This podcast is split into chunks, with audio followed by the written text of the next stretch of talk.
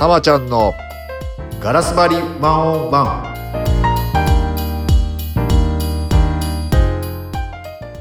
今どんな state ですか？こんにちは。エグゼクティブコーチ玉本です。今日はですね天は二物を与えずというテーマでお話をさせていただきたいと思います。はい。天は二物を与えず。すごくいい言葉ですよね。えー、僕はすごくポジティブに捉えていてまああのーこれ逆に言うと一物は与えるっていうことなんですかね。一物は与える神様はあ天はですね、えー、一物を与えてくれるっていうことです。なのでうんまああの例えばこう、ね、大谷翔平とかこう二刀流で、まあ、いろんな才能を持ってるっていうふうに、まあ、極端な話ですけれども、思いますけれども、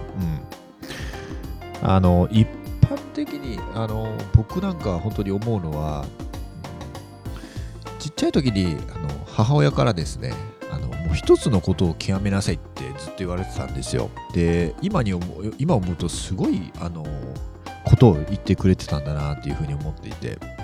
で一つのことでそれはまあ当ちっちゃい時はもう本当に運動が得意だったんで中でも球技が得意だったんであの僕は何を何でこう秀でるかっていうことをずっと考えてたんですよね。で、えー、まあ、野球やったりとか、まあ、クラスの中でもこう運動運動ものだったら、まあ、僕がなんか、ね、代表になったりとかねあの野球で、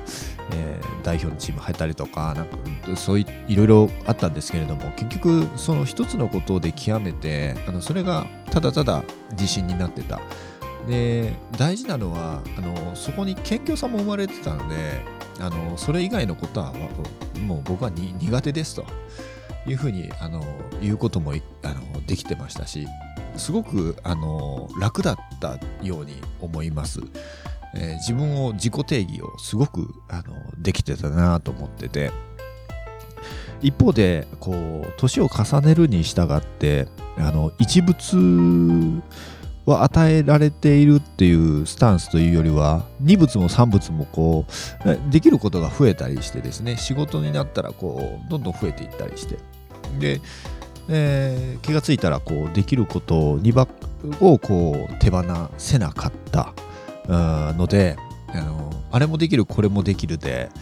うん、あの結局独立した時もですね、まあ、40歳で独立しましたけれどもやっぱり最初あの、まあ、迷いが生じてたと思うんですよね。あれもできるこれもできるであれを生かすこれを生かすであれとこれとこれとこれをできるからあれをあのこれをせあの、まあ、うまくミックスしてこういう事業をしようみたいな。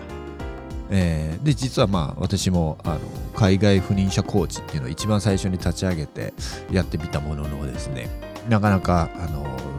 難しくて、えー、1年半で一旦ちょっとそれを、えー、引き上げて、えーまあ、このエグゼクティブコーチ、えー、国内のですねエグゼクティブコーチにフォーカスしたっていうあの経緯もあったりとかっていうことをしています。なのでやっぱり、えー、荷物をあの与えずとあのいうのはですね、えー、逆に言うとこう戒めかもしれないですね、うん、本当は2物も3物も4物もあの才能というところを見ればあるんだと思うんですよ。人はあるんだと思うんですよね。だけれども二物を与えずという一物は与える一物にフォーカスしろと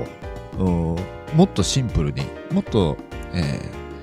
ー、謙虚にやっていこうというようなその戒めの言葉でもあるのかななんて僕は思っています。でやっぱり一物にフォーカスしている時ってあの本当に、えー、逆に、えーまあ、ビジネスがうまくいったりとかあ人間関係もうまくいったりとか。逆に言えばあの謙虚さもあってあ、えー、まあ、心も穏やかであったり、まあ、とにかくこうシンプルなので頭の中もシンプルなのであの state は高くて行動量も増えるんですよね。